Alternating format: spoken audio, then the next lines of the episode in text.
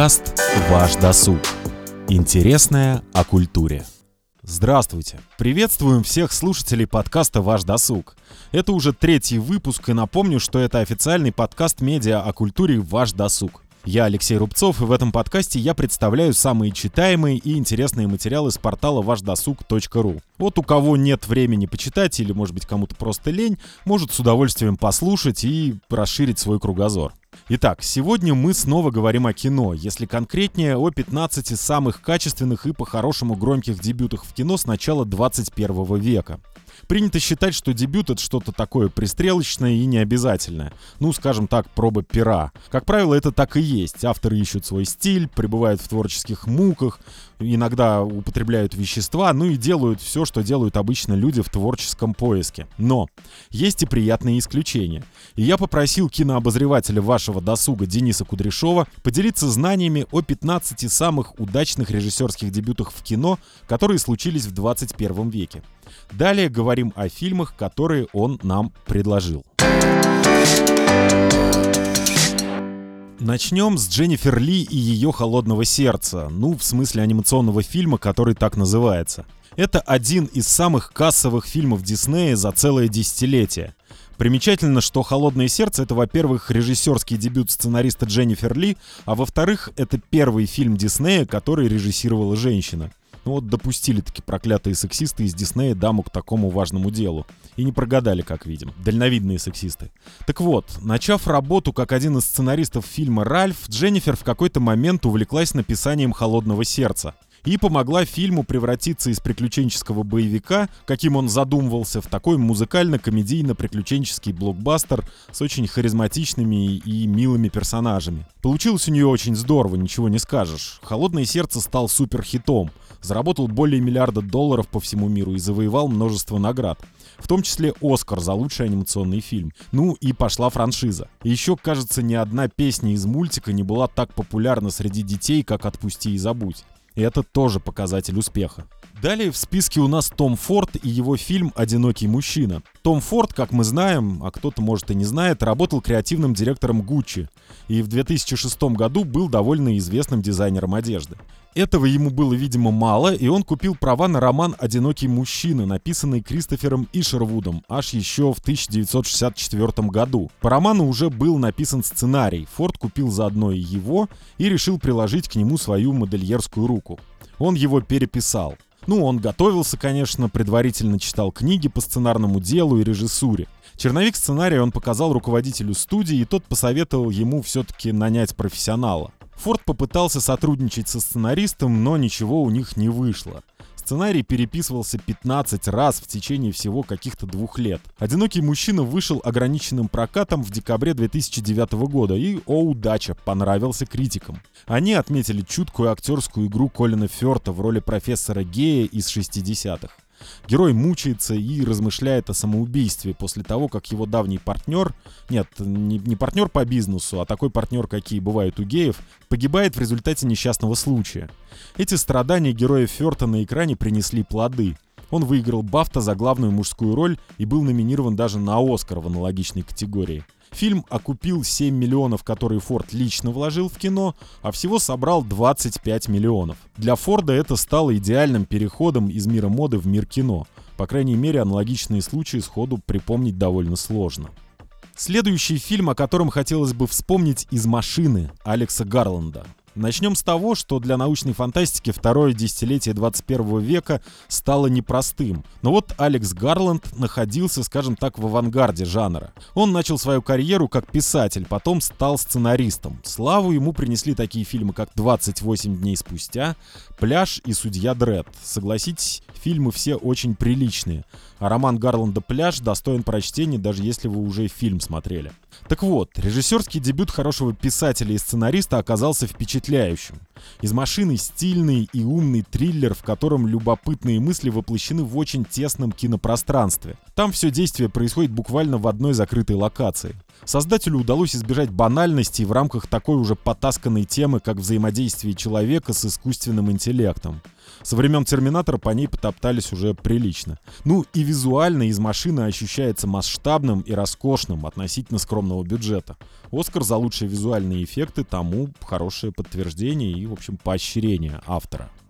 «Голод» Стива МакКуина — еще один классный кинодебют. Фильм рассказывает о голодовке 1981 года, организованной заключенным агентом Ирландской республиканской армии Бобби Сенсом. Его играет Майкл Фасбендер, кстати. Сила фильма, как ни странно, во внимании к физиологическим деталям. Те же диалоги здесь практически отсутствуют. А вот выражение лиц охранников перед запланированным избиением, чистка коридора, пропитанного мочой, одышка умирающего человека показаны в фильме впечатляюще натуралистично и достоверно. Снятый глазом и мозгом художника голод — это испытание для зрителя, не меньше. Смотрящий терпит вместе с персонажами реалии человеческого тела в условиях физических мучений. И мало фильмов, которые можно сравнить с голодом в этом смысле. За свой дебют МакКуин получил множество наград, включая премию Бафта и Золотую камеру Канского фестиваля за режиссерский дебют.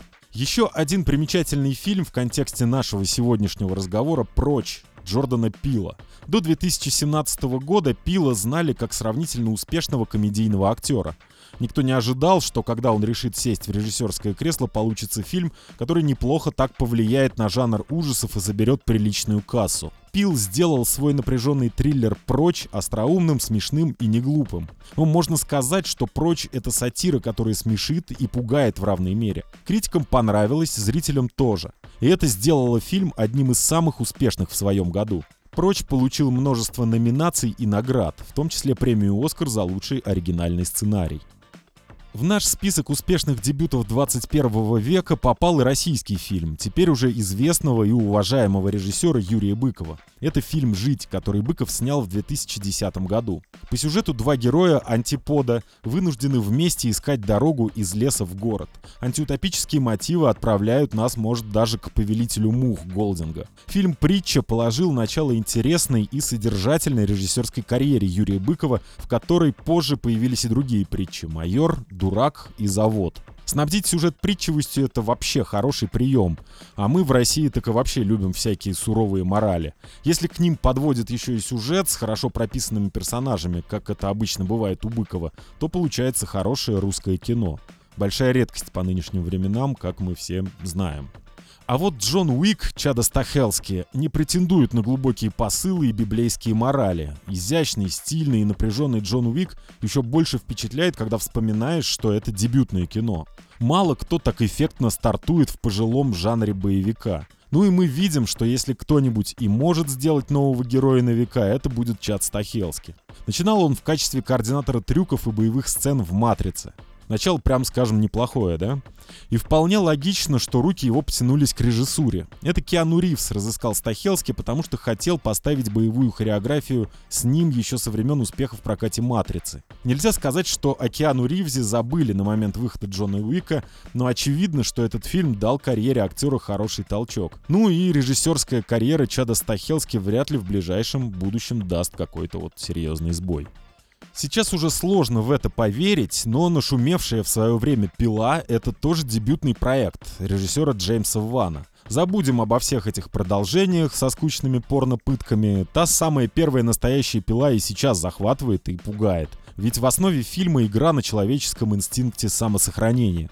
Главный злодей — носитель искаженной морали и выдумщик специфических игр. Он же не простой злой дух или какой-то там демон, он как бы учитель, которому поручено помогать бесцельным гражданам вернуть ценность жизни. В этом есть отголосок игры Финчера. Помните, наверное, этот прекрасный фильм маэстро триллера? Ну, а «Пила» стала хитом в прокате и при бюджете чуть больше миллиона вернула 103 миллиона. Джеймс Ван же заслуженно получил репутацию режиссера, который любой фильм превращает в золото. А вот сценариста режиссера Ричарда Келли можно назвать гением одного хита, но его единственный фильм, о котором стоит поговорить, это прямо бомба. Я сейчас говорю о Доне Дарка. Это подростковая драма, действие которой происходит в 80-х годах 20 века. Главный герой, такой суперумный старшеклассник Донни Дарка, играет его Джейк Джилленхол. Игры разума этого юноши, их демонстрация на экране — это масштабное, остроумное и такое, в общем, тревожное зрелище. Знаете, когда фильм не прямо страшный, а такой неприятный, и главное, не можешь понять, почему именно. И такое примечательное кино сделал никому неизвестный парень. Его хватило на один фильм, потом он сгинул с больших экранов и вообще с киногоризонта. Но это не умаляет значимости такого дебюта, как Донни Дарка. Еще один шикарный дебютный фильм «Район номер 9» Нила Блокомпа. Нил окончил Ванкуверскую школу компьютерной графики и спецэффектов и снимал sci-fi короткометражки с социальным подтекстом. На него обратил внимание великий и прекрасный Питер Джексон, тот самый бородатый толстяк, который снял «Хоббита» и «Властелина колец». И вот Джексон предложил ему снять полнометражный фильм, как раз «Район номер 9». Бюджет для этого жанра, да еще в начале 21 века, был так себе, всего каких-то 30 миллионов баксов. Но, но, Непривычные, а потому свежие и цепляющие глаз съемочные локации в Южной Африке, красивые, выверенные спецэффекты и мощный социальный посыл оценили и критики, и зрители. Фильм заработал больше 200 миллионов долларов и был аж четырежды номинирован на Оскар. Понятно, что здесь авторитет Джексона сыграл не последнюю роль, он ведь продюсировал проект, но фильм правда крутой, необычный и смотрится на одном дыхании. Еще один примечательный образец дебютного кино — это «Зомби по имени Шон». Снял его Эдгар Райт. Ну, вообще-то, фактически это не первый фильм Эдгара Райта, но первый его действительно культовый фильм, который сформировал его неповторимый стиль режиссера и стал без преувеличения легендарным. Даже сам Тарантино записал это кино в двадцатку своих любимых фильмов, а его-то вообще, наверное, сложно чем-то удивить. Фильм, конечно же, комедия, основанная на высмеивании клише поп-культуры, но и зрелищности, кстати, хватает. От изображения психологического конфликта Райт быстро переходит к Мочилову с участием зомби. И кровище там летит в разные стороны, и руки, ноги. В общем, все атрибуты жанра присутствуют. Кроме Тарантино из корифеев, еще король зомби-жанра Джордж Ромеро лестно отозвался о зомби по имени Шон. И даже потом пригласил самого Райта и Саймона Пега сняться у себя в «Земле мертвых» в роли зомбаков. Несмотря на отсутствие престижных премий и гигантских кассовых сборов, фильм стал легендой и положил начало трилогии, трилогия трех вкусов Корнетта. Кто не помнит или не знает, это три фильма, собственно, «Зомби по имени Шон», типа «Крутые легавые» и «Армагеддец». Все три фильма классные и смешные, надо будет, кстати, вот их пересмотреть на досуге. А вот еще один режиссерский дебют, случившийся в России матушке «Возвращение» Андрея Звягинцева. До съемок возвращения Звягинцев успел и поработать дворником, и поснимать рекламу. Но его приход в кинематограф стал примечательным событием. Сюжет фильма несложный, но можно сказать, что внутри этого фильма больше, чем снаружи. К двум братьям приезжает отец, которого они никогда не видели, и увозит их с собой в путешествие. Ну и там разыгрывается семейная драма. Уже в середине фильма понятно, что хорошего вряд ли стоит ждать. Фильм трудный, личный и потому, наверное, очень искренний. Он завоевал множество наград по всему миру, включая 5 призов Венецианского фестиваля.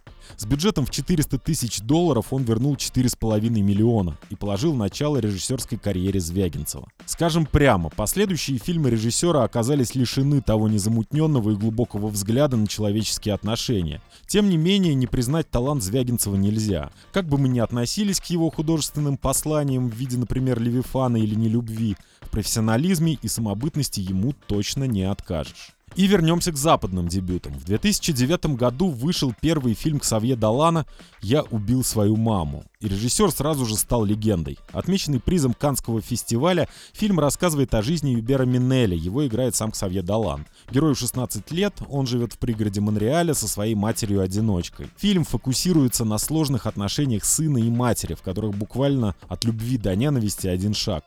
Крепкая психологическая картина принесла Далану славу и режиссерскую, и актерскую. И теперь его именно слуху, а новые фильмы публика ждет и с удовольствием смотрит. И вот осталось в нашем списке громких кинодебютов два фильма, оба, кстати, в моем личном уже списке любимых фильмов.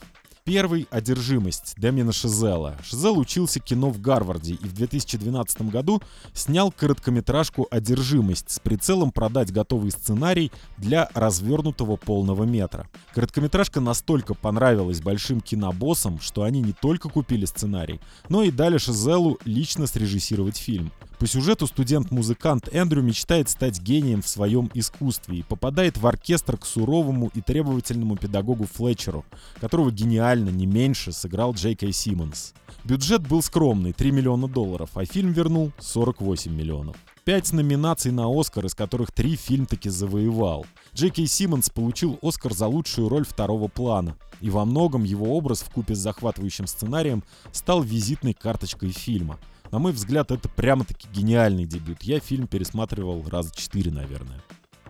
Второй мой любимый фильм из нашего сегодняшнего листа «Залечь на дно в брюге» Мартина Макдона. До прихода в кино Мартин прославился как театральный драматург. В России, кстати, спектакли по его пьесам ставит Кирилл Серебренников. Это «Палачи» и «Человек-подушка». Они до сих пор с успехом идут в Гоголь-центре. Когда закончится наш коронавирусный трип, можно сходить и посмотреть. Получите удовольствие, гарантирую. Но вот Макдона часто говорил о том, что его настоящая страсть — это кино. В 2004 году он снял короткометражный короткометражку «Шестизарядник» и сразу же выиграл с ней «Оскар». В 2007 году последовал «Залечь на дно в брюге», полнометражный дебют в жанре, скажем так, родном для Макдона, черная комедия. По сюжету двое киллеров получают задание убить священника. В фильме много крови, абсурдного юмора, триллера и даже трагедии. Макдона сам ирландец и любит актеров-соотечественников. В этом фильме можно увидеть прекрасные работы Колина Фаррелла и Брэндона Глисона. Фильм получил премию Бафта за оригинальный сценарий, был номинирован на Оскар в аналогичной категории, а Фаррелл получил даже Золотой Глобус. Ну и дальше Макдона пошел по нарастающей. Можно отметить и его Голгофу, и Семь психопатов, и другие фильмы. Он довольно быстро и логично пришел к своему триумфу с тремя билбордами на границе Эббинга, Миссури. Ну что ж, вот такую подборку кинодебютов нам помог сделать для этого выпуска Денис Кудряшов. Спасибо ему за это. Еще больше интересного читайте на портале вашдосуг.ру и слушайте наш подкаст. Ну и, конечно, не забывайте смотреть хорошее кино. Не самое плохое занятие в самоизоляции. Меня зовут Алексей Рубцов. Удачи, здоровья и побольше культуры вам в жизни. До следующего выпуска.